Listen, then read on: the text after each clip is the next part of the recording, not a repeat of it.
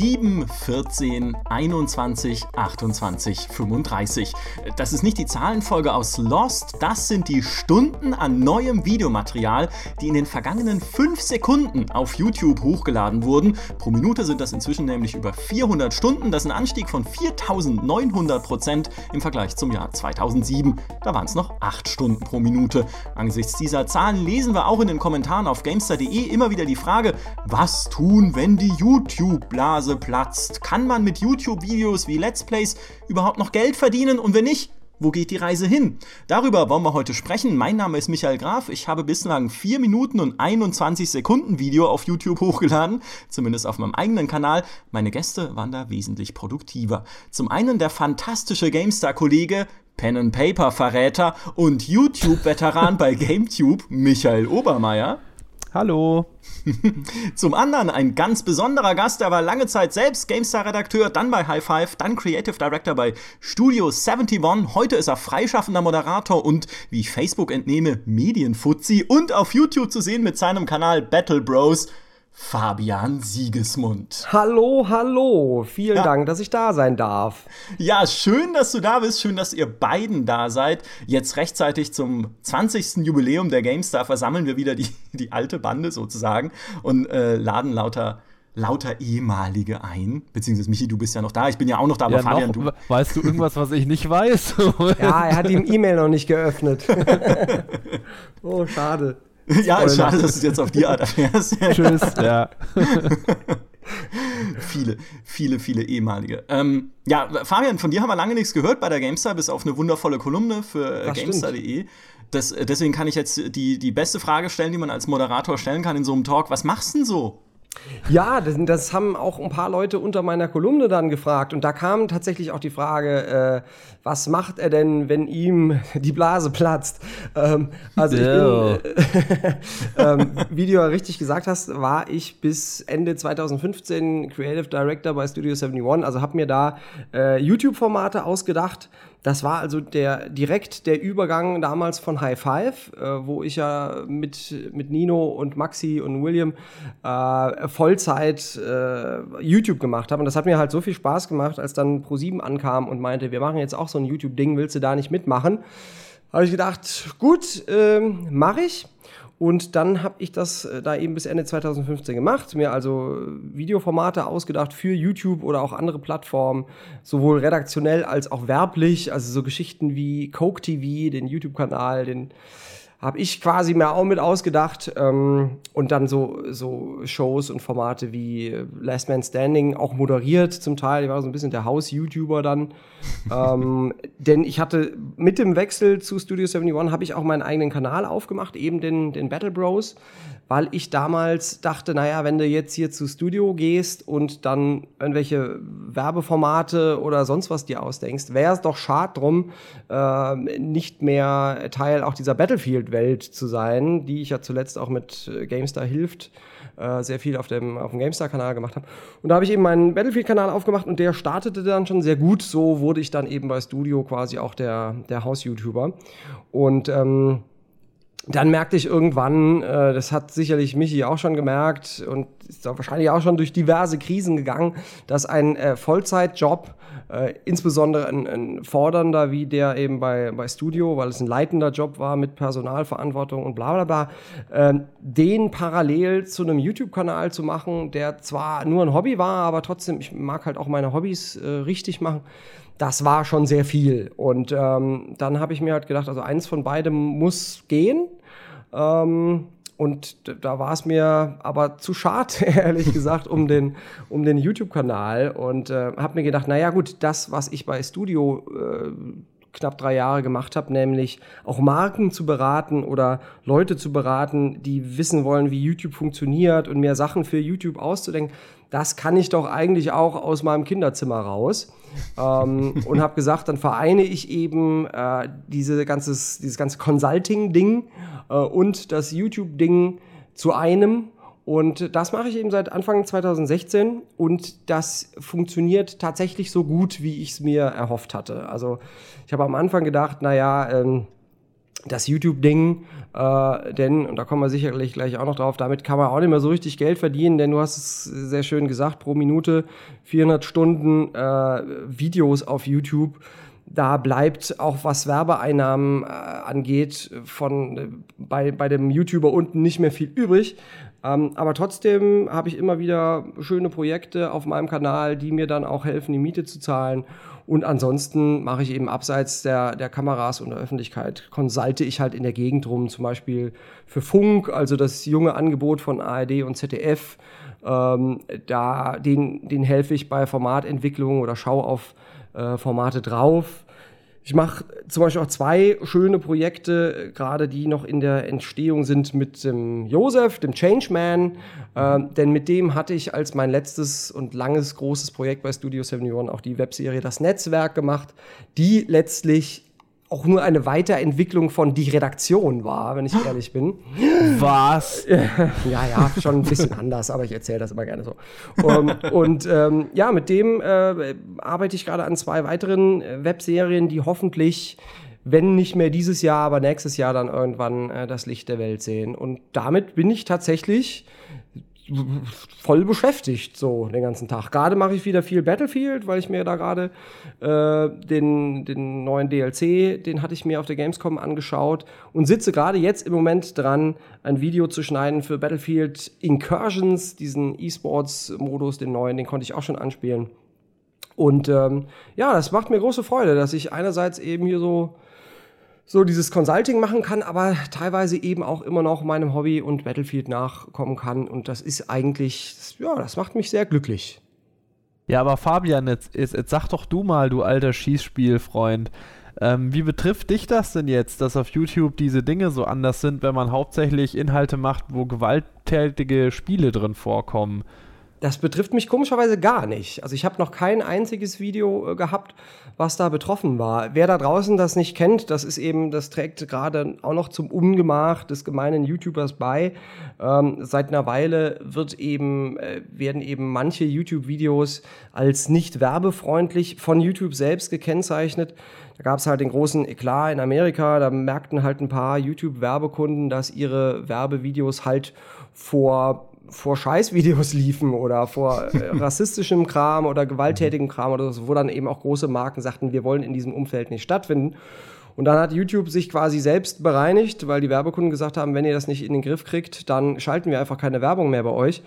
Und da hat, ist, ist YouTube eben mit der großen Kelle rangegangen und hat gesagt, also ab jetzt ist alles, was irgendwie politisch ist oder gewalttätig oder sexuell oder anstößig in irgendeiner Form, ähm, gilt als nicht werbefreundlich und wird dann auch nicht monetarisiert. Also der YouTuber kriegt dann keine Anteile der, der Werbung mehr oder es läuft auch gar keine Werbung mehr bei ihm. Und bei vielen großen YouTubern ist es, ist es ein großes Problem. Ähm, jetzt ohne Namen nennen zu wollen, aber halt auch wirklich welche, die richtig, richtig groß sind, die auch kein Gaming machen und von, man, von denen man denken würde, die werden, müssen doch von YouTube hofiert werden und werden das eigentlich regelmäßig auch. Aber da weiß ich halt von einem, der hat halt wirklich 90 Prozent seiner YouTube-Einnahmen eingebüßt, äh, weil er halt über Politik spricht. Ähm, und ähm, das ist aber komischerweise mir, der ich ja vorrangig wirklich nur Schießspiele habe, also Battlefield, Rainbow Six Siege äh, und so Geschichten, bei noch keinem einzigen Video passiert. Wobei ich ja, auch sagen muss, äh, ich mache halt so wenig Klicks, weil ich auch so wenig Videos mache das sind äh, 3, 4, 500 äh, Euro im Monat. Wenn das runterfällt auf äh, 2, 3, 400 Euro im Monat, kann ich davon immer noch keine Miete zahlen. Das bringt mich halt mhm. nicht um. Aber ähm, so wie eben auch die großen YouTuber ist es dann nicht verkehrt, noch ein anderes Standbein zu haben. Und äh, das haben ja viele der Großen. Irgendwie Merch oder Twitch-Streams oder was weiß ich was. Bücher. Bücher ist ja das neue Ding. Aber dann, du klingst tatsächlich sehr beschäftigt. Das heißt, äh, du kannst mich nicht konsulten mit meinen vier Minuten auf meinem YouTube-Channel? Ich wusste gar nicht, dass du einen hast. äh, der, der, lustig, heute hat noch mal ein, ein, anderer Kollege, von dem wir auch kennen, der, der, Florian Merz, schrieb auch irgendwie, dass er bald 2000 äh, Abos hat auf YouTube. Ich wusste auch nicht, dass der äh, einen hat. Aber ähm, ja, äh, tatsächlich haben da in meiner Umstellung äh, von festangestellt auf selbstständig viele auch Fans und Zuschauer gefragt, ah cool, kannst du jetzt meinen, äh, kannst du mir helfen und mich consulten? Da musste ich dann halt sagen, ja, äh, also wenn du mir meinen Tagessatz zahlen kannst, klar, aber äh, der, der ist halt, ja, der ist halt schon höher als, als das, was ich halt äh, mit YouTube an einem Tag verdiene oder in einem Monat. Das geben meine Werbeeinnahmen noch nicht her, aber damit sind wir wieder zurück beim Thema. Es ist ja tatsächlich so, dass die Einnahmen in den letzten Jahren immer weiter sinken durch YouTube-Werbung, weil es einfach immer mehr und mehr und mehr Videocontent gibt, auch unabhängig ja. jetzt von dem neuen Algorithmus eben, wie du gesagt hast, der die Werbekunden ähm, aussortiert, beziehungsweise nicht werbetaugliche Videos aussortieren soll, automatisiert, was hin und wieder einfach nicht gut funktioniert. Irgendwie, Gronk haben sie doch dann auch ein Let's Play gesperrt, so Edna bricht aus, wo man sich halt. Also, ich, ich steile These, Hot Take, ich glaube, der Algorithmus, der das aussortiert, das ist dieser, der Lümmel trinkt das Wasser, der einfach random irgendwelche Videos. Also, ich kann nur jetzt von den Sachen, die bei GameTube abgestraft werden, sprechen und das ist völlig wirr. Okay. Also da sind, da sind teilweise Let's Plays zu irgendwelchen Horrorspielen, die dann vom Gewaltgrad das schon erfüllen, aber da ist es dann Folge 25. So, hä? Was? Aber die 24 Folgen davor und die 20 danach, das ist alles okay oder was? Hm. Nee, es ist nur das eine Ding. Also da scheint es nicht so wirklich Sinn und Verstand zu geben, was da abgestraft wird. Ich muss dazu sagen, ich habe auch gar nicht mit Verstand geschaut, äh, ob eins meiner Uralt-Videos irgendwie äh, da entmonetarisiert worden ist aber die ziehen ja bei mir im Zweifel dann mhm. sowieso auch nicht mehr so viel. Das ja. würde ich in der Abrechnung im Zweifel gar nicht merken. Aber kriegt man dann einen Hinweis von wegen hier, dein Video wurde äh, gedingst oder? Äh, du siehst das halt nur in deinem, in deinem Videomanager. Also ja. du müsstest schon selbst dich da durch die ganzen Seiten zurückklicken und du bekommst dann einen Hinweis, wenn du manuell Widerspruch einlegst und dann kriegst du über das Ergebnis ah, äh, Mail-Benachrichtigung, okay. aber ansonsten halt eher nicht. Und ich dachte halt bei GameTube auch so, ja gut, das betrifft uns ja nicht, aber wenn man erstmal drei, vier Seiten zurückscrollt, also aha, das ist hier alles gelbes Ausrufezeichen, das, das, das, das, okay. das, das, das, das, das, das ist schon einiges. Okay. Ich wollte gerade mal spaßeshalber in meinen Kanal reinschauen, merkte dann, dass ich irgendein Video auf Autostart habe und das hat der Tonkollege jetzt in der Aufnahme, es tut mir sehr leid, ich gucke jetzt doch nicht rein. Aber ist es denn, also wie gesagt, wenn die, äh, die Werbung wird weniger, die, die Einnahmen werden weniger. Ihr habt jetzt etablierte Kanäle, natürlich, du Battle Bros und gleichzeitig noch einen richtigen Job, Fabian. Ähm, was heißt einen richtigen Job? Nebenher halt noch das Consulting und so weiter und Moderation und so. Ähm, Michi, du hast GameTube und auch noch deinen Job bei der GameStar. Kann man überhaupt noch jemandem empfehlen, heutzutage auf YouTube zu gehen, wenn er sagt, hey, ich möchte von meinem Kanal leben, das ist irgendwie das, was ich gerne machen will und das ist irgendwie das, was meine Idole machen und ich will einen großen YouTube-Channel aufziehen und da sehe ich meine Zukunft. Ist es denn, kann man der Jugend noch dazu raten? Also, ich fände das immer schwierig, wenn das der einzige Karriereweg ist, den man sich so überlegt hat. Und wenn das dann alles fehlschlägt, dann war es das. Auf der anderen Seite ist es natürlich immer auch schwierig, sowas, wie Fabian schon gesagt hat, sowas nebenher aufzuziehen. Mhm. Das erfordert natürlich schon irgendwie ein gewisses Engagement. Aber nur weil jetzt eben durch diese Werbeeinnahmen nicht mehr genug Kohle reinkommt, es gibt ja noch andere Wege, um irgendwie sich sein Videoschaffen zu finanzieren. Nämlich äh, Kriminalität, nee, Quatsch. Prostitution. ja, genau, zum Beispiel. ähm, Nee, aber äh, was ja momentan wieder seine Renaissance erlebt oder überhaupt, äh, was heißt Renaissance, was jetzt gerade der große Trend ist, ist halt die ganze Patreon-Geschichte. Also mhm. es ist halt einfach direkt der Zuschauer bezahlt den, äh, den Videoschaffenden und nicht mehr der, der Werbekunde. Und natürlich kann man es so auch irgendwie schaffen, wenn man halt Sachen macht, die die Leute interessieren und bereit sind dafür zu zahlen. Aber das ja, denn, denn ähm, bei Twitch funktioniert es ja auch anders. Ähm, da ist es ja auch so, dass du ja auch mit einer kleinen Community, wenn die bereit ist, irgendwie zu spenden, äh, da äh, mit Miete zahlen kannst. Jetzt gibt es eine neue Plattform, VidMe, ähm, die eben auch diese Spendefunktion da gleich mit eingebaut hat. Ähm, aber ich finde, du hast halt noch was viel Wichtigeres gesagt, oder eigentlich zwei Sachen in, in diesem Statement, die sich da widersprechen, äh, Micha. Ähm, denn wenn einer sagt, ich möchte das machen, weil es das ist, äh, was ich machen will, dann kann man auf der Stelle sagen, ja, dann mach. Äh, aber wenn der im gleichen Atemzug sagt, und da sehe ich meine Zukunft, sprich, damit will ich mein Geld verdienen, dann muss der da, glaube ich, sehr, sehr vorsichtig sein. Ähm, also ich halte eben auch manchmal so Vorträge darüber, also auch an, an Schulen oder vor Eltern, um zu erklären, wie, was ist denn YouTube und was macht das aus und wie funktionieren Let's Plays und so weiter. Ähm, und gerade bei, bei Schülern, ich, die dann fragen, äh, ja, was, was braucht man denn so? gehe ich halt durch diese Standard, durch das Standard-Kunsthandwerk und was man so an Technik braucht. Aber mein Fazit ist immer, das, was man wirklich, wirklich braucht, äh, ist der Wille, Videos zu machen, die keiner sieht. Mhm. Ähm, also wenn einem das reicht, äh, einfach nur so zu wissen, ich mache jetzt ein Video, ich finde es total schön, aber ähm, ne, als, als eins von von 400 Stunden Videos, die in dieser Minute hochgeladen werden, werde ich damit wahrscheinlich von niemandem gesehen und das ist mir egal. Dann sofort anfangen mit YouTube, denn äh, wenn, wenn man dann noch irgendwie durch Zufall Erfolg damit hat, dann kann man den ja so gerne mitnehmen. Äh, aber das eben äh, als, als Karriereschritt äh, zu sehen, finde ich sehr, sehr schwierig. Äh, und fand das tatsächlich auch ähm, ja sehr fragwürdig, dass vor einer Weile tatsächlich mal in der Bravo, die ja auch wirklich nur noch davon lebt, dass YouTuber irgendwas machen. Ich glaube, über was anderes berichten die gar nicht mehr.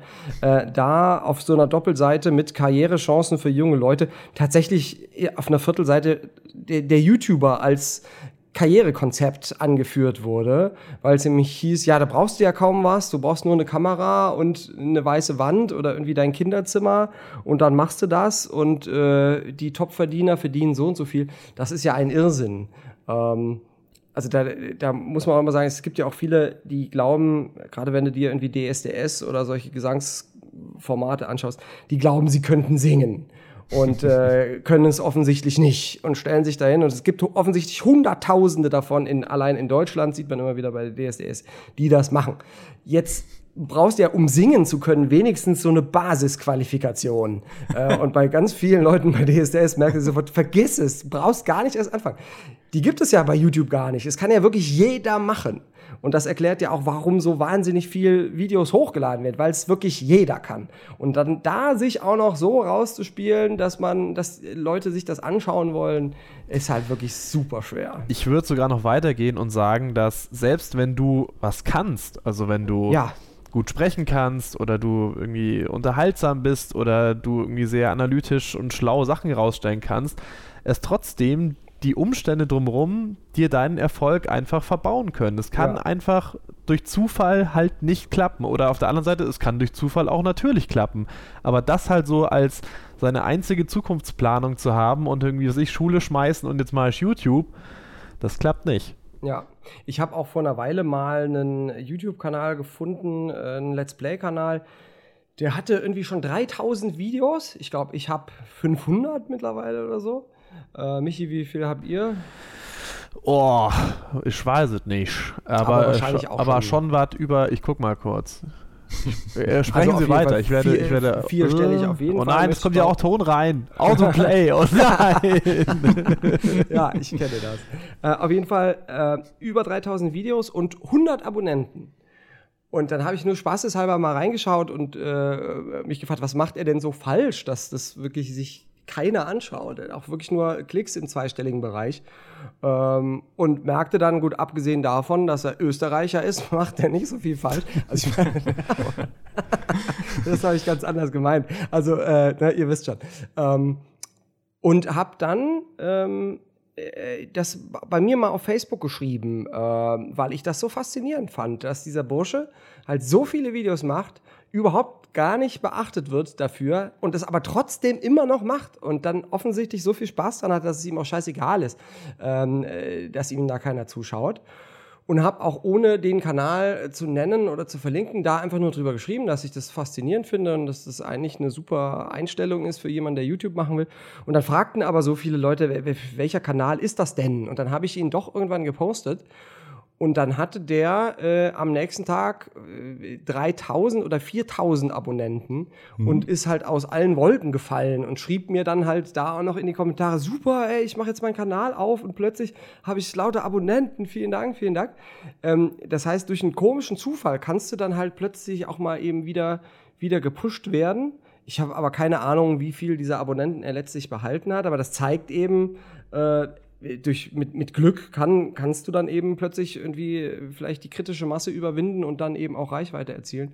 Aber äh, vorher hat der Bursche eben, wie gesagt, 3000 Videos gemacht, die niemand gesehen hat. Aber monetarisierst du diese Reichweite dann auch tatsächlich? Also selbst 3000 Abonnenten ist ja nicht verglichen mit anderen Kanälen, mit den großen Kanälen, nicht viel einfach, sehr, sehr wenig. Also gibt es irgendwie die kritische Masse an Abonnenten, die man haben muss, um sagen zu können, okay, kann davon leben oder ich kann zumindest zum Teil davon leben und äh, muss nicht nebenher noch drei Vollzeitjobs machen. Ähm, ja, also von den Abonnenten kannst du ja sowieso nicht leben. Du kannst ja leider nur von den Klicks leben. Ähm, denn die Abonnenten bringen dir ja erstmal nichts. Das ist halt Stammzuschauerschaft, äh, die hoffentlich dann, äh, dann auch äh, irgendwie klickt grundsätzlich, ich weiß gar nicht mehr, ob das äh, noch aktuell ist, beziehungsweise es ist sowieso schwierig zu sagen, was man mit Klicks auf YouTube verdient, denn es hängt sehr davon ab, äh, was du auch machst inhaltlich. Also wenn du so Beauty, Fashion, Lifestyle machst, bist du natürlich viel interessanter für, für größere Marken, wie ja gerade eben Beauty, Fashion, Lifestyle Marken, die dann auch viel Geld haben.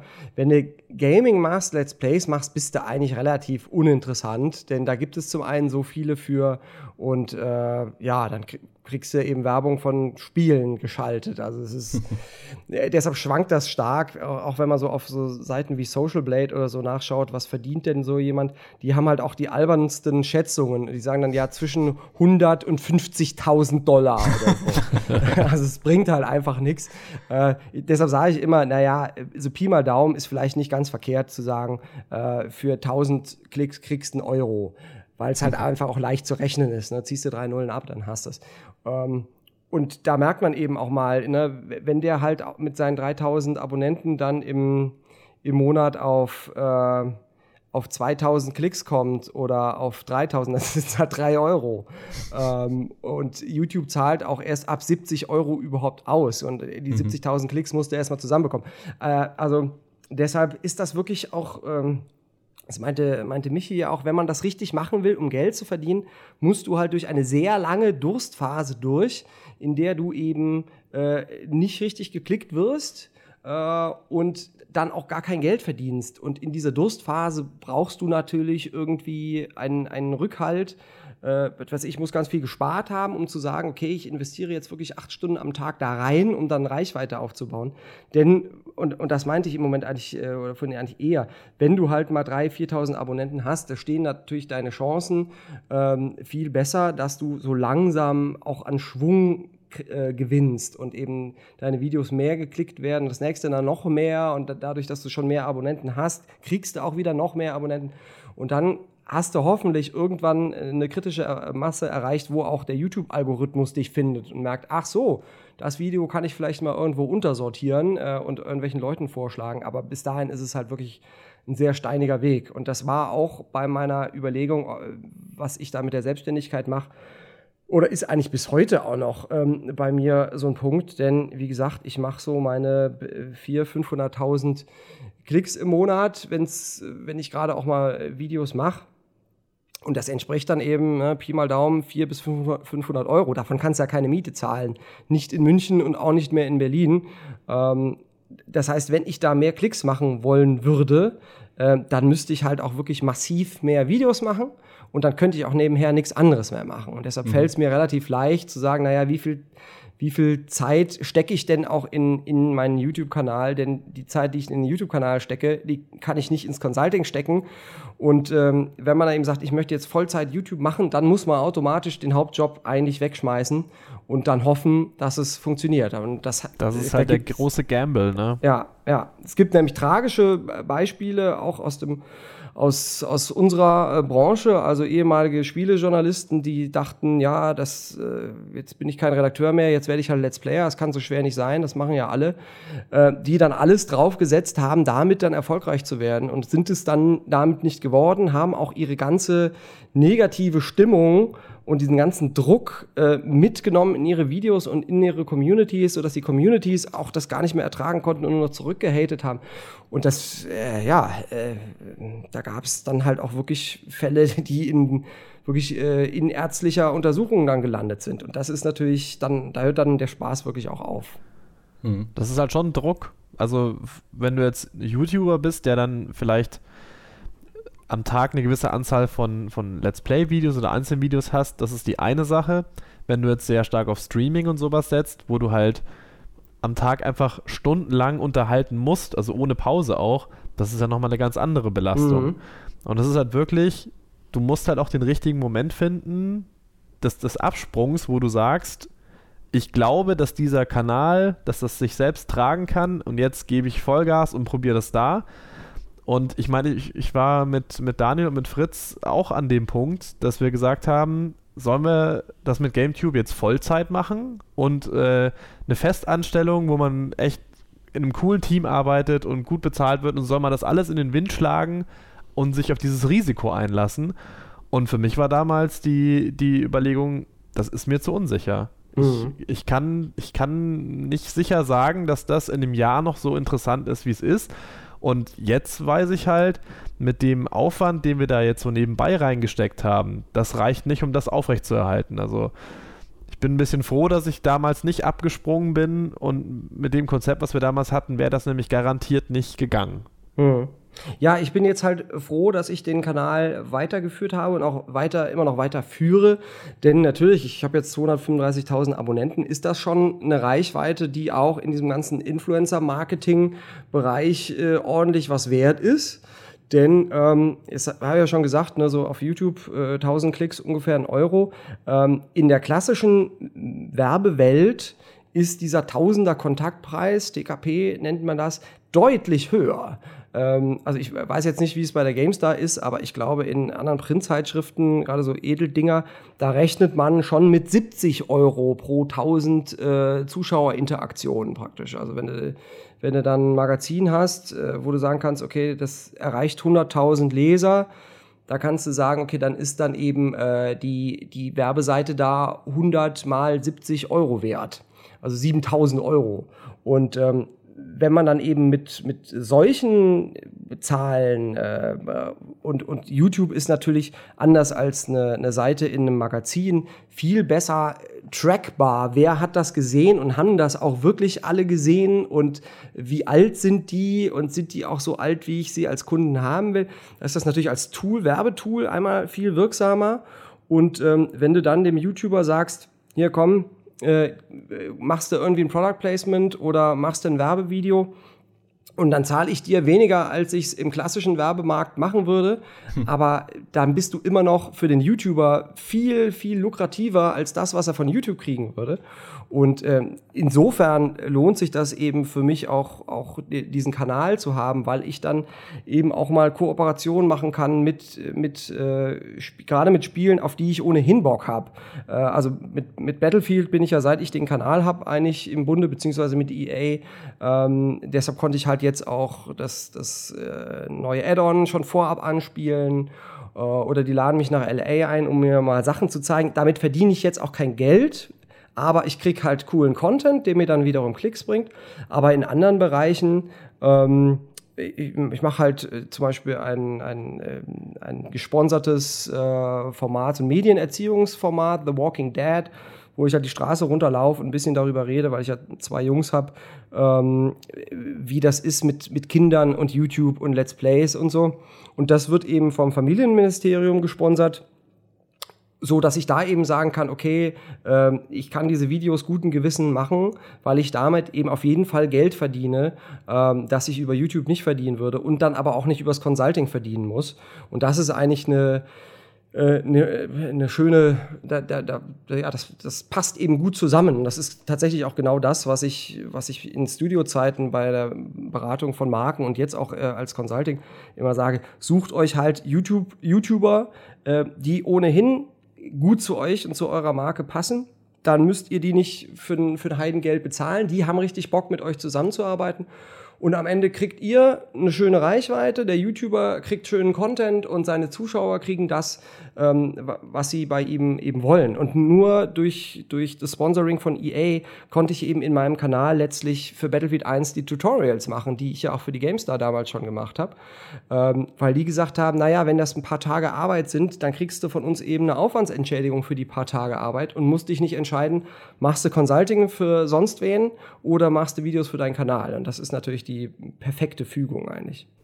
Es ist halt äh, manchmal dünnes Eis. Also ja, immer. Es kommt, kommt natürlich äh, jetzt auf den, auf den Kanal an und natürlich auch, was der irgendwie für eine Zielgruppe hat, aber sobald man aus dieser, da wird Werbung vorgeschaltet und das ist mehr oder weniger so, dass die Standardart, wie man auf YouTube Geld verdient und man geht hin zu diesen äh, Kooperationen und Placements und so Zeug, Da musst du natürlich halt dann noch immer wissen, bis wohin kann ich das machen, wann fängt der Grad oder wann fange ich an, meine Zuschauer zu verarschen und wo ist das alles noch seriös und so. Ja. Und da sind schon ganz andere drüber gestolpert. Also das ist halt auch nicht so ja. einfach alles. Nee, das, das ist zum Beispiel was, was, was, was ich halt, also nur mal da von GameTube zu sprechen, während halt viele andere Let's Play-Kanäle eben sowas machen können, solche Kooperationen und Placements, habe ich halt das Problem, dass ich ja dann äh, das in, Interessenkonflikt, beziehungsweise ich kann nicht einerseits irgendwie bei einem Spielemagazin angestellt sein, das halt diese Spiele bewertet, um dann in meiner Freizeit äh, Geld dafür zu nehmen, Spiele gut zu finden oder Spiele zu, zu, zu featuren, die ich wahrscheinlich nach GameStar-Wertung nie spielen würde. Mhm. Und deswegen fallen wir halt aus diesem ganzen Ding irgendwie raus. Also, Aber selbst, also äh, selbst aufgelegt. Ja, also ja. ich fände das irgendwie komisch. Ja, ist also es ist zum Beispiel so, dass ähm, jetzt Martin, der ja nicht mehr bei Webedia angestellt ist und der halt da irgendwie freier in solchen Sachen ist, der kann sowas schon, schon eher mal machen. Und ich meine, wenn wir sowas machen, dann wird das sowieso halt immer auch angegeben, dass jetzt hier eine Kooperation mit dem und dem und wir kriegen halt da irgendwie eine Gage dafür, dass wir das machen. Aber es schränkt einen natürlich sehr viel stärker ein, als wenn man jetzt diese, diese Doppelbelastung in Anführungszeichen nicht hätte. Ja. Mhm. Ich meine, wir sehen das ja auch bei der GameStar an sich, wenn wir Livestreams machen, zum Beispiel, für die wir Partner haben ähm, aus der Industrie. Zum Beispiel jetzt zu dem Elder Scrolls Online, zu dem Morrowind Add-on. Wir haben das gemacht zu Civilization 6, wo wir es halt klar kommuniziert haben natürlich. Wir haben einen Partner, der uns dabei unterstützt, dass wir diesen Livestream machen, weil wir diesen Livestream anderweitig nicht machen könnten, ja. weil er uns kein Geld bringt. Also ja ne, wir müssen halt irgendwie schauen, wie wir unsere Arbeitskraft und unsere Zeit halt in irgendwie in Dinge stecken, mit denen wir halt dann am Ende des Tages auch ein bisschen Geld verdienen, weil wir wollen ja auch unsere Mieten zahlen. Und wir sind auf Twitch einfach nicht groß genug, um mit einem Livestream Geld zu verdienen. Das wollen wir jetzt auch nicht unbedingt. Wir wollen nicht alle Leute plötzlich dazu zwingen, dazu Subscribern zu werden. Also haben wir uns einen Partner gesucht, der uns, und das ist halt das Wichtige, und das finde ich auch immer sehr wichtig, wenn das irgendwie auf YouTube jemand macht, der uns aber nicht in den Content reinredet. Ja. Was ja. wir dann sagen, ist halt unser Ding. Ja. Das hat sich aber inzwischen auch stark gebessert. Also ich glaube, in der, in der Anfangszeit, in Anführungszeichen, oder vor ein paar Jahren, gab es da auch noch nicht so viel Fingerspitzengefühl von den Werbekunden, was man denn so einem äh, YouTuber jetzt da vorschreiben konnte oder sollte und was man lieber lassen sollte, weil das meistens halt nach hinten losgeht, wenn das im Nachhinein dann rauskommt. Mhm. Und da gibt es inzwischen einfach auch, glaube ich, schon viel mehr Verständnis dafür, dass man sich da eher raushält und den mal machen lässt. Ja, das war tatsächlich in meiner Anfangszeit bei Studio 71, war das ein, ein regelmäßiges äh, Problem, äh, weil sich nämlich äh, Studio auf die Fahnen geschrieben hat, in, in Sachen Werbekooperationen und Product Placements da eben ganz offen mit umzugehen, beziehungsweise halt so mit umzugehen, wie das, wie das die Rechtslage vorsieht. Jetzt weniger aus dem Gedanken, äh, dass man die besseren Menschen sei, sondern einfach, weil halt Pro7 dahinter steckt. Und äh, wenn halt Studio 71 irgendwie Schmu macht mit Schleichwerbung, dann äh, und, und das dann irgendwo hochkocht in den Medien, dann ist es halt nicht Studio 71, sondern dann fällt das gleich auf Pro7 zurück und dann äh, äh, das will man halt nicht. Äh, und die haben tatsächlich auch selbst aufgelegte Regeln, was äh, was auch Jugendschutz und so weiter angeht. Weshalb zum Beispiel, äh, kurze Anekdote, mein Kanal Battle Bros kein offizieller Studio 71 Kanal werden konnte, äh, weil der einfach halt auch gewalttätige Spiele zeigt. Ähm, aber da war es in der Anfangszeit eben immer, wenn ich da mit Kunden gesprochen habe und es darum ging, äh, was kann man denn so für Projekte mit YouTubern machen, äh, immer wenn ich erklärt habe, ja, ja, wenn ihr das und das macht, dann ist es ein Product Placement. Ihr dürft dann aber äh, nicht in die Produktion reinquatschen. Ihr könnt das auch nicht vorher sehen oder abnehmen oder so. Wenn ihr das wollt, ist es automatisch ein Werbevideo, dann steht immer Werbung dran. Ähm, und, und das müsst ihr halt auch wissen. Und das, da findet man vielleicht auch nicht jeden YouTuber, der da Bock drauf hat, dass da groß in seinen Videos immer Werbung steht. Aber viele Werbetreibende, äh, Michi, wie du es schon sagtest, haben dann auch gesagt, nee, wir wollen aber gar nicht, dass da Werbung dran steht. Kann man das nicht irgendwie, vor zwei Jahren hat das noch keiner gemacht. Äh, und wenn ich zur Konkurrenz gehe, die machen das ja auch nicht. Und dann konnte ich immer wieder nur sagen, ja, pff, dann müsste halt wirklich zur Konkurrenz gehen. Aber bei uns äh, könnt das halt nicht machen. Und dann, das war lange Zeit äh, auch ein, ein würde ich sagen, ein Wettbewerbsnachteil, den wir da hatten weil eben die Konkurrenz es äh, drauf geschissen hat. Und da gab es aber immer öfters halt so Fälle, wo sowas tatsächlich in den Medien hochkochte und dann verschiedene Marken und verschiedene YouTuber und verschiedene Netzwerke dann vorgeführt wurden als äh, die verderben unsere Jugend. Ähm, und das will natürlich auch kein Werbekunde, dass er nachher bei Spiegel TV oder bei Wieso oder sowas äh, vorgeführt wird als der, der Schleichwerbungsmann. ähm, und insofern hat sich das, hat sich das mittlerweile einigermaßen eingerenkt, ja. 2014 gab es ja da diesen Skandal um Mittelerde Schatten von Mordor, war es, glaube ich, wo doch in ah, den richtig. Verträgen für YouTuber dann drin stand, dass sie das Spiel positiv darstellen müssen, dass sie irgendwie keine Bugs zeigen dürfen, dass sie ihre Zuschauer, glaube ich, sogar dazu überreden sollen, das Spiel zu kaufen. Und es ist ja ganz klar, wenn du das halt irgendwie an, ich weiß nicht wie viele, ja, jetzt nur mal aus, aus der Luft gegriffen, an 100 Leute schickst oder an 1000, ja, als Verträge, dann kommt das halt irgendwann raus, weil es einfach ja. eine ziemlich schmutzige Geschäftspraxis ist, von der dann auch Warner, der Publisher, halt selber wahrscheinlich nicht unbedingt einen Vorteil ja. hat. Ja? Ich meine, das kannst du natürlich machen, äh, aber dann muss halt auch jeder, der sich darauf einlässt, Werbung dran schreiben. Und äh, dann sind es ja. halt lauter Werbevideos zu, zu Dingens, aber das wiederum wollte Warner sicherlich auch nicht und das wollten sicherlich auch äh, die YouTuber nicht. Ähm, aber äh, die Abgrenzung ist da tatsächlich, wenn sie dir in, irgendwie reinquatschen, dann bist du halt im Zweifel automatisch im, im Werbebereich. Und deshalb ist es halt auch bei meinen Ko Kooperationen, die ich halt zum einen mit Battlefield, zum anderen mit Dreadnought mache, ähm, dass mir halt die, die Entwickler, Publisher da nicht reinquatschen dürfen. Sie dürfen halt auch die Videos vorher nicht sehen. Ähm, und das hat auch EA von Anfang an gesagt, nee, wollen wir auch gar nicht. Äh, mach du dein Ding, du machst das seit Battlefield 3. Äh, wir haben da volles Vertrauen und wir wollen ja, dass du das genau so machst, wie du es machst. Denn diese gerade diese Glaubwürdigkeit ist ja, die wir auch wollen. Und wenn du halt mal eine Map scheiße findest, dann äh, sag halt, dass du sie scheiße findest. Mit der Folge, dass ich zum Beispiel auch ein Battlefield 1 äh, Tutorial gemacht habe, wo es darum geht, wie man sich halt äh, nicht als, als Depp in Battlefield 1 äh, verhält. Denn viele haben gefragt, mach doch mal so die, die größten äh, Noob-Fehler und erklär die mal und wie man die verhindert. Und dann habe ich das, weil mir gerade danach war, und äh, so gemacht, dass jedes Mal, wenn ich halt Depp sage oder Deppen, ich für die Dauer des Lautes Depp halt einen in meinen Augen Deppen einblende. Und das waren halt Trump, das waren AfD-Mitglieder, AfD-Politiker und halt so Rechtspopulisten. Mhm. Und ähm, also eins meiner bestgeklickten Tutorials, weil die Diskussion riesengroß war. Ist auch mhm. eins meiner schlecht bewertetsten äh, Tutorials tatsächlich, weil es viele gab, die da meinten, nö, wir finden den Trump aber gut. Oder die meinten, wir wollen in deinen Videos keine Politik haben. Das haben wir schon anderswo genug. Ähm, aber eben auch, ähm, ja, das letztlich hatte, hatte EA damit eine politische Aussage gesponsert. Und da haben dann auch äh, viele gefragt, äh, ja, wie, wie findet EA denn das? Ähm, dass da am Anfang äh, drin steht, sponsored by EA. Und da kann in dem Fall dann EA auch nur sagen, naja, wir unterstützen halt den Künstler und seine Kunst. Wir haben keinen Einfluss drauf, was, was der da macht. Äh, ja, können wir jetzt auch nicht sagen, ob wir das gut oder schlecht finden, aber das ist, das ist ja auch nicht Teil des Geschäfts.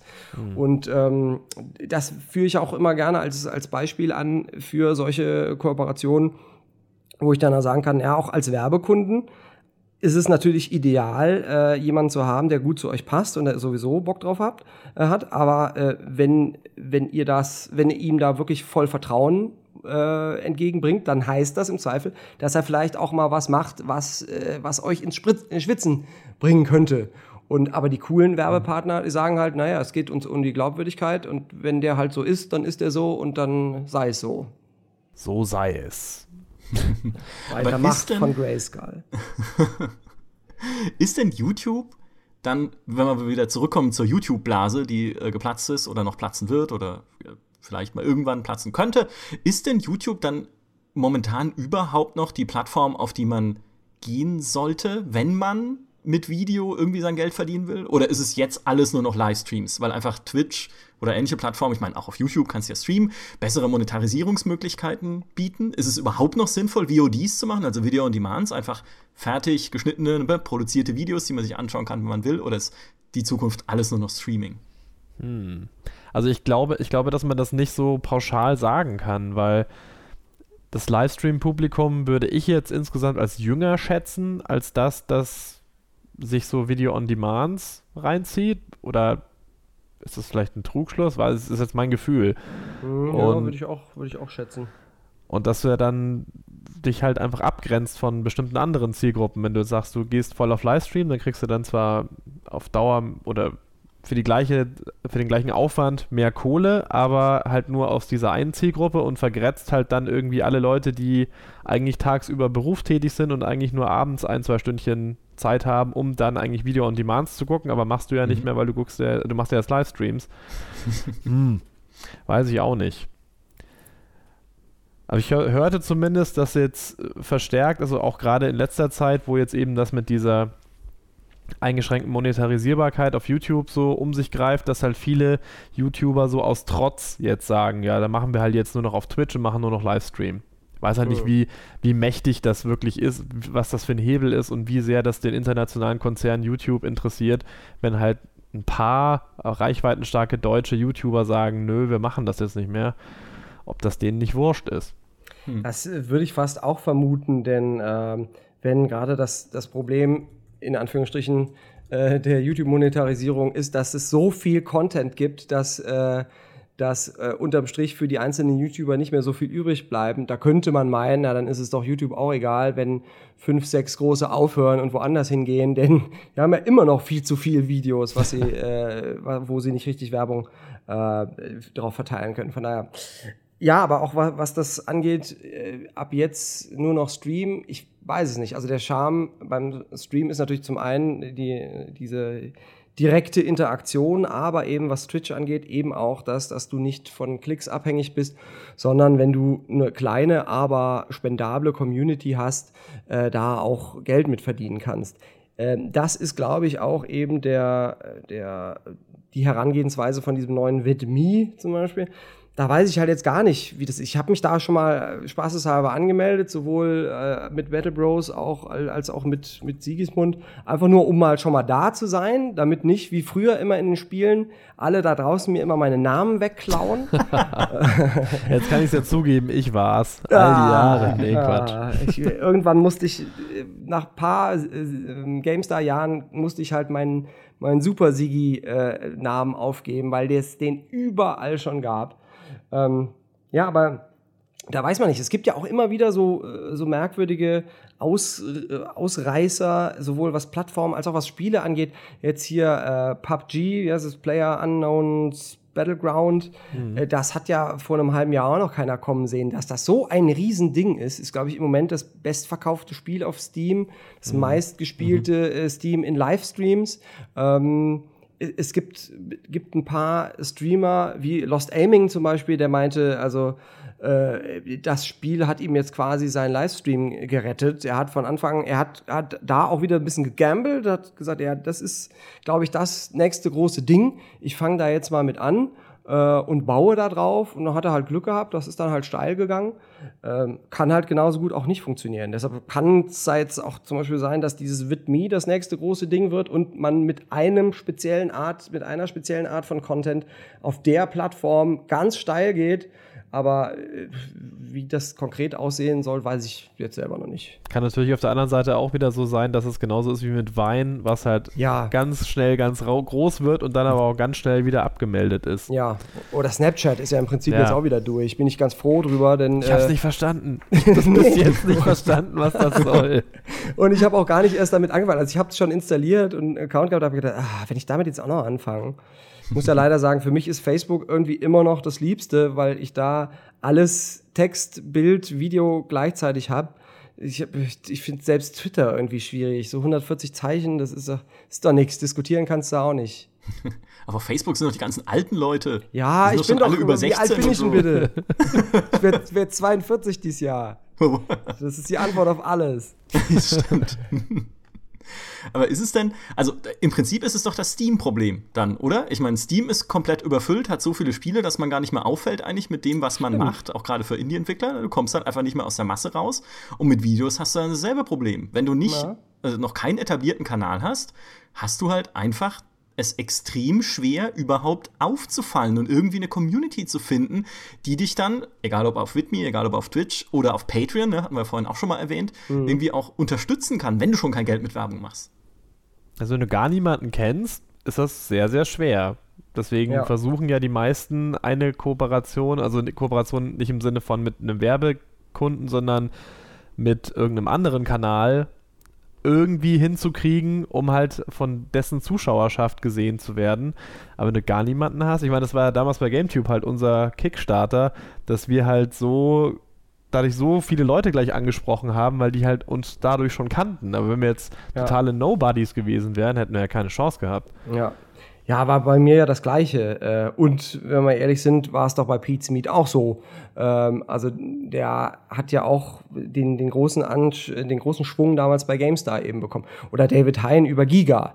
Ähm, also nur so funktioniert's halt. Ähm, und das ist tatsächlich tricky. Wobei ähm, jetzt mit, mit Funk tatsächlich ja auch ein, ein, ein neuer Player seit, ja gut, so neu auch nicht mehr, seit einem Dreivierteljahr, Jahr äh, mit dabei ist, ähm, der wie ich zumindest anfangs dachte, es wird sich jetzt noch zeigen, wie es, wie es sich ausgeht, ähm, tatsächlich diesen, diesen Markt ganz schön verändern kann. Denn äh, wer es nicht kennt, das ist ja das äh, in Anführungsstrichen junge Angebot von ARD und ZDF.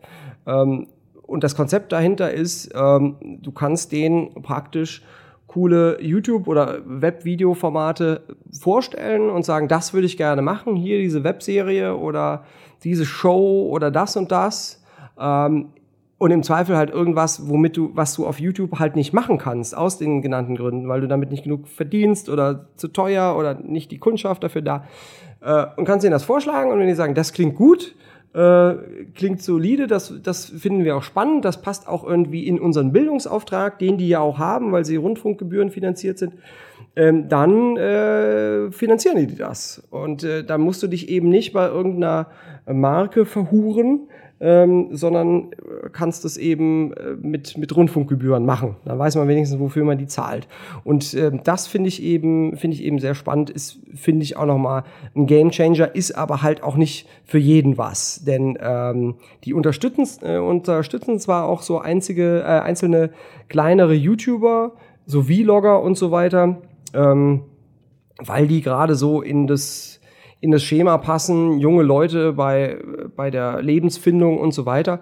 Ähm, aber das ist eigentlich eher was für äh, wirklich auch äh, ja bisschen Filmemacher, Serienmacher, sowas. Ähm, äh, also der Changeman zum Beispiel, der Josef, der eben Webserien gerne macht, der macht das, muss das zwangsläufig entweder über Patreon machen, weil das natürlich überhaupt nicht geklickt wird, was der so produziert, ähm, oder der ist natürlich auch ein Kandidat für irgendwelche Funk-Kooperationen. Und das finde ich wirklich sehr gut. Deshalb arbeite ich sehr gerne mit denen zusammen. Wie ist denn das bei Funk? Haben die denn jährlich wie so eine Art Kontingent, was sie an Fördergeldern haben und dann muss man da pitchen? Oder also ist das jedes Jahr die Möglichkeit, dass man da reinkommt oder suchen die dauernd irgendwie nach neuen Formaten? Die suchen im Prinzip dauernd. Ähm, also äh, natürlich haben die ein Jahresbudget. Ähm, ich, ich, weiß jetzt gar nicht, ob das so öffentlich einsehbar ist. Ich gehe mal davon aus, weil das ja alles öffentliche Kohle ist. Aber das sind halt schon Millionen von Euro.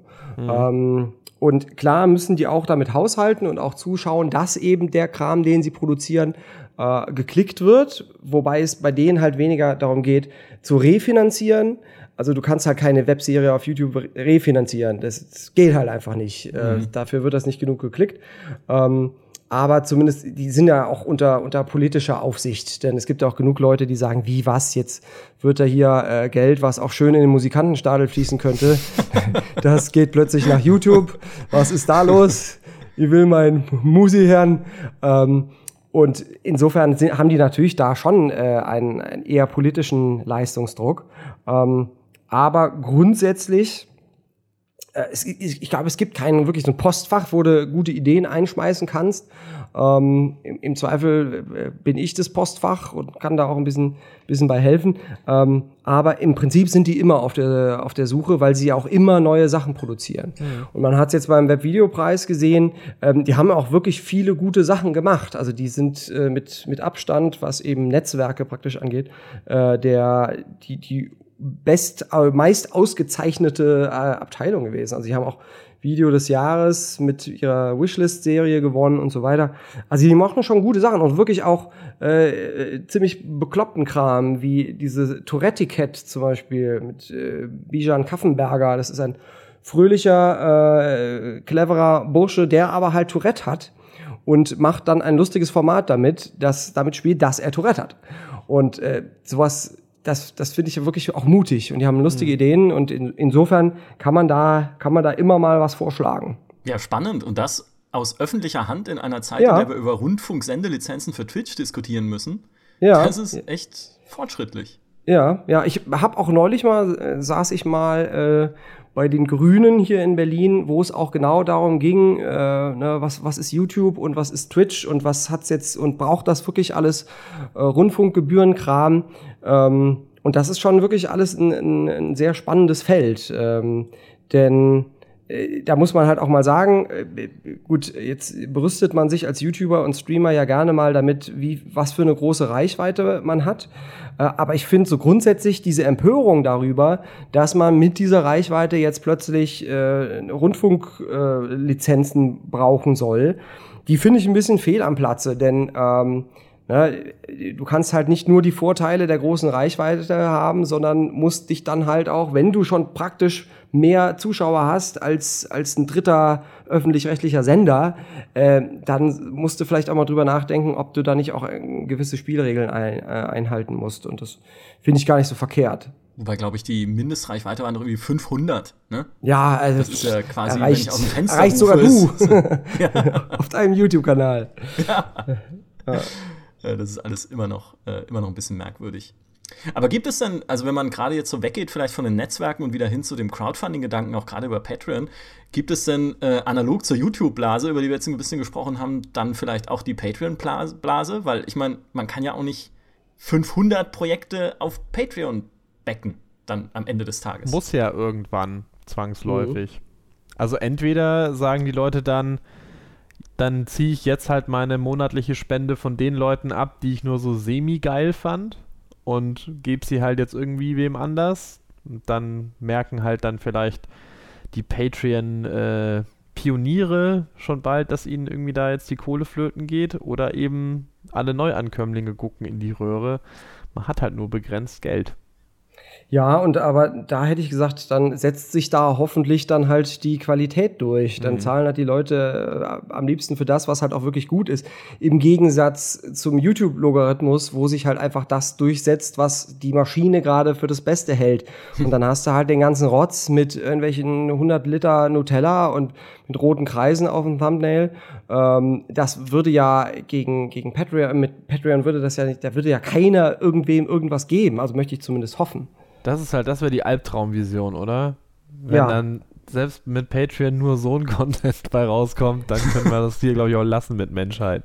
Also ich sag da, ich sag ja auch immer, ja, also tatsächlich bei allem Schimpfen über YouTube Deutschland und YouTube Trash allgemein, die Leute kriegen halt das Programm, was sie, was sie verdienen. Und wenn sie halt dann so blöd sind, auf sowas auch immer drauf zu klicken und dann auch scharenweise äh, tatsächlich Fans davon werden. Es ist ja nicht so, dass irgendwie Leon Mascher und Apo Red und so weiter, dass die nur durch Clickbait und, und irgendwelche YouTube-Tricks viele Zuschauer hätten. Wenn die irgendwo auftreten, dann kommen ja die Zwölfjährigen in Massen angerannt. Die finden die ja dann auch wirklich noch geil. Mhm. Äh, und da, ich glaube, dagegen hilft dann auch Patreon nicht. Denn wenn, wenn die wahrscheinlich sagen würden, ich kann jetzt über YouTube nicht mehr Geld verdienen, gebt mir euer Butterbrotgeld, dann würden die das wahrscheinlich auch noch machen und dann wird's kritisch.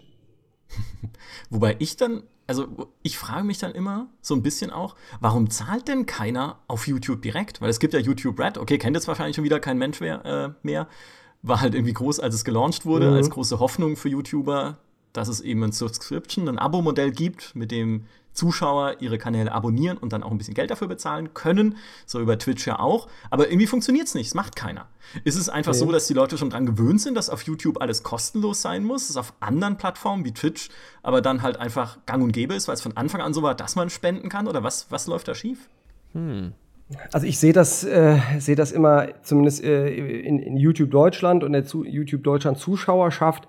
Ähm, dass die da alle super knausrig allein schon mit Likes und, und Abos und so sind. Mhm. Äh, wenn da wirklich schon rumdiskutiert wird, ja, nee, dafür gebe ich jetzt kein Like und so, wenn, äh, wo du wirklich sagen kannst, na, aber das ist ja quasi das Einzige, womit ihr auf YouTube eure Leute unterstützen könnt, indem ihr äh, mit dem Video interagiert, es, am besten es irgendwie teilt. Ähm, und, und deshalb finde ich das auch immer so merkwürdig, dass gerade in Deutschland, wenn du dann offensiv darum bittest, äh, abonniert zu werden oder Likes oder Kommentare oder so zu kriegen, ähm, dass es dann halt schnell heißt, ja hier Abo, Hure und so weiter. Ähm, hängt natürlich auch immer von der Community ab. Also meine Community ist wie, wie die von jedem YouTuber natürlich die beste. Äh, die finden das immer schön und, äh, und äh, die machen das dann auch äh, fleißig.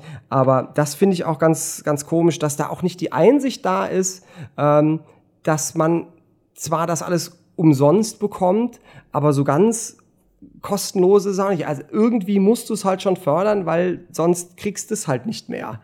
Ähm, und ja, vielleicht liegt es daran, dass es auf YouTube immer schon äh, gratis war, aber das war ja im, im Prinzip genau auch die, die Sorge, die uns vor einigen Jahren bei der GameStar umgetrieben hat, als wir gemerkt haben, ja, was machen wir überhaupt mit unseren mit GameStar.de und, und im Heft müssen wir Inhalte fürs Heft, äh, müssen wir die schützen oder stellen wir die schon online, denn online können wir kein Geld damit verdienen.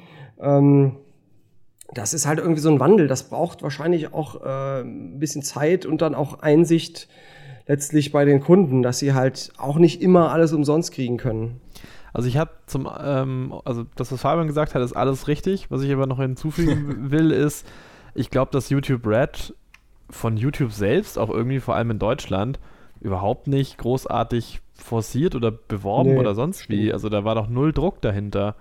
Ich weiß auch gar nicht, wo das, was, was, was ich damit machen könnte. Also, wie das also, geht. Äh, die, äh, bei den amerikanischen Kanälen haben sie ja wenigstens dann irgendwie so ein paar so Premium-Formate gemacht. Irgendwie diese, wie heißt diese PewDiePie Erschreck mich Show. Mhm. Da haben sie dann irgendwie so ein, also wer das nicht kennt, da ist dann hier PewDiePie, der größte YouTuber der Welt. Den haben sie dann durch so Geisterbahnen durchgeschickt, die sie nachgebaut haben oder in Anlehnung an Grusel-Let's Plays, die der mal gemacht hat. Und das wäre halt dann so die große aufwendige Produktion, weil sie müssen ja extra da irgendwie solche Locations äh, präparieren. Aber das gab es halt, glaube ich, in Deutschland gar nicht so. Und warum soll ich denn dann, wo ist denn für mich der Anreiz dafür zu bezahlen, wenn ich ja dann doch nur das gleiche Ding kriege, was ich ja so auch schon werbefinanziert bekomme? Es wird da demnächst ein, ein großes äh, deutschsprachiges, nee, ist nicht deutschsprachig, aber mit, mit einem deutschen YouTuber ähm, eine große Videoreihe geben, die dann auch auf Red läuft. Ich weiß aber noch nicht, ob die schon offiziell angekündigt ist oder nicht, deshalb verrate ich lieber nichts. Mhm. Aber das ist, ist noch nicht äh, tot. Also da, da kommt wohl noch was. Aber okay. ich, ich glaube, YouTube ist, was sowas angeht, bislang auch immer sehr reaktiv gewesen. Das merkt man jetzt ja auch bei der äh, bei diesem äh, Werbeding, äh, mit dieser Werbefreundlichkeit.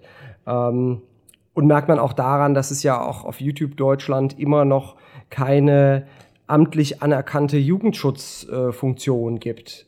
Ähm, weshalb ja sowieso über allen YouTubern, die, äh, die gewalttätige Inhalte haben, so grundsätzlich da das Schwert schwebt, dass da vielleicht irgendwann mal ein äh, Jugendschutzbeauftragter, die BPJM oder sonst wer auf ihn niederfahren könnte. Mhm. Ähm, aber das lohnt sich halt für YouTube auch nicht, da jetzt irgendwie Leute oder Geld oder Zeit oder sonst was zu investieren, denn äh, ja, im Moment passiert ja auch noch nichts. Man muss halt das, immer erstmal krachen. Wobei das echt ein, ein, spannender Aspekt ist noch, weil es ja momentan äh, diskutiert wird, beziehungsweise entworfen wird, dieses NetzDG, also dieses Netzdurchsetzungsgesetz, was ja auch das Facebook-Gesetz ist, oder dieses Hate Speech-Gesetz mhm. dann fürs Netz, ähm, was ja darauf abzielt, dass es eben auf Facebook Hate Speech-Postings gelöscht werden sollen und im neuen Entwurf dieses Gesetzes ist auch Gewaltverherrlichung mit aufgeführt als Löschgrund und als Strafgrund für hm. Postings in sozialen Medien, also der Paragraph 131 StGB. Und der bezieht sich ja durchaus auch auf gewaltverherrlichende Spiele, ne? auf indizierte Spiele, auf insbesondere auf beschlagnahmte Spiele natürlich. Und da kann es dann nochmal spannend werden, was passiert denn, wenn ich zum Beispiel ein beschlagnahmtes Spiel streame oder auch ein YouTube-Video online stelle oder auch tatsächlich nur ein Video mache von einem gewalthaltigen Spiel, das aber so kommentiere, dass es gewaltverherrlichend verstanden werden kann. Mhm. Weil dieses NetzDG zielt zwar eigentlich, auch mit diesem Gewaltverherrlichungsparagraphen, ja auf so Enthauptungsvideos und sowas, aber an diesen Spielebestandteil hat, glaube ich, noch gar keiner gedacht. Also auch das ist halt so ein Damoklesschwert, was momentan noch über diesen ganzen, gerade was Gewaltvideos angeht, ähm, über, die, über diesen ganzen Komplex noch schwebt. Ja, denn da hat es ja schon namhafte YouTuber gegeben, die tatsächlich äh, dann ins, ins Visier der Behörden geraten sind. Äh, kann ich auch niemandem empfehlen, das ist auch reichlich doof, äh, zum Beispiel indizierte Spiele zu spielen und zu Let's Playen und hochzuladen. Denn äh, das ist ja jetzt schon verboten, also äh, mit, mit Strafandrohung bewährt.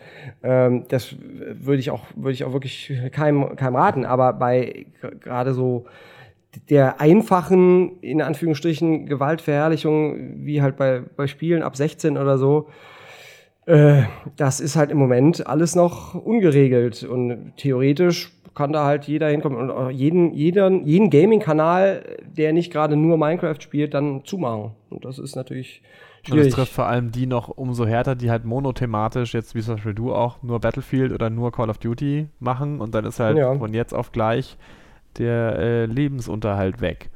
Ja, ja. Und das ist natürlich äh, tricky. Und technisch geht das. Ähm, also so, so schlecht die äh, MyVideo-Plattform von, äh, von ProSieben auch sein mag, oder zu Werbe zugeschissen halt, ähm, die haben halt einen, äh, eine Jugendschutzmechanik drin, wo du halt wirklich einstellen kannst, äh, das Video ist ab 16, das geht erst ab 22 Uhr online und das Video ist ab 18, das kann nur zwischen 23 und 4 Uhr oder was gesehen werden. Das technisch geht das. Äh, mhm. YouTube hat da halt nur äh, noch keinen Anlass für, das auch wirklich durchzusetzen. Und äh, da braucht es wahrscheinlich dann erst 10 große Kanäle oder besser 100, denn die, die messen ja nicht in Kanälen, sondern in Klicks, die dann flöten gehen. Da müssten halt so und so viele Millionen Klicks flöten gehen, bis dann YouTube mal merkt, oh, jetzt müssen wir mal was machen. Und äh, vielleicht geht's dann ganz schnell, aber vielleicht auch nicht. Und insofern ist das natürlich, und da sind wir wieder bei der Blase, äh, die dann platzt, ist es natürlich für jeden YouTuber ein Riesenrisiko, äh, sich nur auf diese eine Plattform zu beschränken. Denn das ist es ja sowieso. Äh, am Ende des Tages verdienst du ja, ist es ja nicht so, dass du irgendwie mit dem, was du da machst, auf eine Straße gehst und von Leuten bezahlt wirst, sondern du bist ja Partner eines, eines Unternehmens und dieses Unternehmen hat seine eigenen Regeln. Äh, das merkt man ja auch insbesondere bei irgendwelchen äh, Bildrechte-Geschichten. Ähm, äh, es gibt ja, also wenn du, wenn du Videos von einem anderen YouTuber nutzt, dann, äh, um darauf, darüber irgendwie einen Bericht zu machen. Also, da kannst du zwar sagen, ja, das ist ja hier alles Zitierrecht, das darf ich im Wege der Berichterstattung, ähm, aber das betrifft natürlich, nach deutschem Recht ist das richtig, aber mhm. du bist ja auf der Plattform YouTube äh, und die haben ihre eigenen äh, Benutzerregeln. Und wenn da der eine Benutzer sagt, äh, der andere Benutzer hat mir mein Videomaterial geklaut, dann macht YouTube halt das zweite Video weg. Äh, da, da hast du von deinem Zitierrecht nix. Äh, und das sind eben so Sachen, die auch viele Leute gerne mal übersehen und sagen, ja gut, kann ich ja immer Geld mit verdienen. Denn überhaupt das Ganze mit YouTube Geld verdienen war ja auch eine relativ ja, eine relativ neue Geschichte. Äh, jahrelang konntest du Videos auf YouTube hochladen und damit gar kein Geld verdienen. Und theoretisch könnten die auch irgendwann sagen, ah, wisst ihr was? Haben wir uns vertan, wir stellen das jetzt mit der Monetarisierung wieder ab. und dann war stehst eh eine blöde da. Idee. Ja, war eine blöde Idee. lohnt sich überhaupt nicht. Print ist das nächste große Ding. Ja. Oh, und dann stehst du da im kurzen Hemd. Ich frage mich, ob das, was du jetzt eben schon gemeint hast, dass die jetzt ihre eigenen Rechtsgrundlagen haben, das ist doch beim Jugendschutz dann genauso. Also ist, muss sich denn YouTube überhaupt an geltendes deutsches Jugendschutzrecht in irgendeiner Weise halten? Nee, oder? Ja, ja, das auf, doch, klar, das auf ja? jeden Fall, denn es wird ist ja aus Deutschland auch zugreifbar. Ist dann halt tatsächlich schwierig, und das habe ich auch äh, da neulich mit den Politikern noch äh, besprochen, wenn halt der Macher irgendwo im Ausland sitzt, du kriegst den halt nicht richtig zu greifen, aber dann hast du halt immer noch eine äh, ne, ne deutsche Niederlassung von YouTube, äh, die du dann in Haftung nehmen kannst und äh, insofern müssen die sich da schon dran halten, doch. Hm. Mhm. Was Aber hier bei, diesem, bei dieser NetzDG-Sache, glaube ich, spannend ist, ist Twitch. Das heißt übrigens Netzwerkdurchsetzungsgesetz. Wer, nennt, wer benennt das Zeug? Also, okay, so nochmal richtig, so viel Zeit muss sein. Ähm, ist Twitch, weil nicht klar ist, ob Twitch ein soziales Medium ist. Also äh, gesetzlich, rechtlich gesehen. Und ob mhm. das Gesetz dann darauf angewendet werden muss und ob es dann halt auch Anwendung findet auf Livestreams, die ja quasi auch nicht mehr rückgängig zu machen sind. Wenn du Ja. irgendwie ein VOD hochlädst mit einem indizierten Spiel, dann kannst du immer noch sagen, okay, ich nehme es halt runter. Upsi, ja, Mhm. kleiner Fehler, ich wusste nicht, dass es indiziert ist. Aber wenn du irgendwas streamst, dann ist es ja raus. Und dann Ja. kann es halt sein, dass du wirklich ein Problem hast und auch als individueller Twitcher halt irgendwie Strafandrohungen kriegen kannst oder halt Strafen zahlen musst oder noch Schlimmeres. Und äh, ja, das ist, das ist schon eine ganz schön äh, spannende Kiste, was uns da noch erwartet. Ja, das ist ja auch äh, so für, für den Juristen alles schon, äh, schon krass genug, denn tatsächlich war da auch ein Jurist äh, in der Politikerrunde mit neulich dabei und ähm, das, das an sich ist halt ein, ein Thema, da kannst du Monate und Jahre drüber reden. Und der ganze Kram wird ja ständig, das, das entwickelt sich ja ständig. Du kannst ja mit, mit dem Handy live streamen äh, von sonst wo. Und der, der hat ja vor, vor zehn Jahren, als sie ganz stolz waren, dass das Jugendschutzgesetz äh, reformiert haben, äh, noch keiner drüber nachgedacht, was es dann überhaupt alles für, für Medien noch geben könnte und für Plattformen und so weiter. Und da kann auch die Politik, glaube ich, nur hinterher hecheln. Und äh, insofern darf man sich dann auch nicht wundern, wenn dann plötzlich auf ganz neue Medien so alte Raster draufgelegt werden wie eine Rundfunklizenz. Aber Merkel hat Minecraft gespielt. Das stimmt. Aber verloren. Ja, äh, im Prinzip, äh, die Schlussfolgerung muss lauten, Video ist alles viel zu kompliziert, wir machen jetzt alle wieder Podcasts. so ist es. Das Genau. macht nämlich am meisten Spaß. Oder Pornos. Pornos laufen halt immer. Aber das geht ist, immer. Wie ist denn das, jetzt eigentlich, während, während wir hier sprechen, ich hier mir gewaltverherrlichende Inhalte, also hier auf meinem Bildschirm laufen gewaltverherrlichende Inhalte und jetzt habe Ja. ich euch das gesagt. Ist das jetzt hier auch ein gewaltverherrlichender Podcast dadurch geworden? Also ich fühle ich- mich beeinflusst, ja. Ja, ne? Also ist ja noch gar nichts. Ich habe keine Hose an und spiele mit einer Pistole. Es hat hier noch nie einen Podcast gegeben mit Hose an. Entschuldigung. Sehr gut. Das ist hier eine, eine legere Atmosphäre, ja, unter Sehr Gentlemen. Da wird das ja wohl gestattet sein. Ähm, ja, ich glaube, wir haben das Thema erschöpfend behandelt. Möchte ich sagen, Ja. vielen, vielen Dank für die Einblicke und Infos. Vielen Dank, dass ihr da wart. ja. sehr gerne, sehr gerne. Großen Es war Spaß schön. gemacht. Man kann euch Bitte abonniert alle GameTube und Battle Bros. sehen. Ich, Ja. Gerade wollte ich den Pitch nochmal anbringen, aber vielen Dank, dass du es gemacht hast. Genau, man kann euch sehen auf GameTube und Battle Bros. Man kann diesen Podcast auch hören auf iTunes und Spotify. Da gibt es uns auch. Auf iTunes kann man ihn auch bewerten mit ganz vielen Sternen. Es wäre Jetzt ganz lieb, er das wieder. zu tun.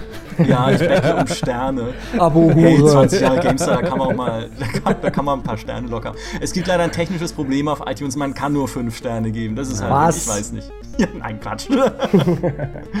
Und es, es gibt eine nette Tradition, äh, die ich kurz aufrechterhalten möchte, denn wer auf iTunes eine Bewertung schreibt, egal ob gut oder schlecht, der äh, kann hinterher damit rechnen, dass sie hier vorgelesen wird. Leider gibt es nur eine neue, aber die passt auch schön zu dem, was wir jetzt besprochen haben. Der Podcast bietet echt viele Informationen und ist tiefgründiger als die meisten anderen, schreibt Felix 2110. Felix, vielen Dank. Ich hoffe, ähm, der Podcast heute hat das auch erfüllt. Viele Informationen, tiefgründiger als die meisten anderen und ohne Hosen. Das ist unser neues Motto beim GameStar Podcast. Michi, Fabian, nochmal vielen Dank, dass ihr dabei wart. Sehr gerne. Und Ja. wir hier im Podcast hören uns nächste Woche wieder, dann wieder mit einer exklusiven Folge für GameStar Plus. Bis dahin, macht's gut. Ciao. Tschüss. Ciao.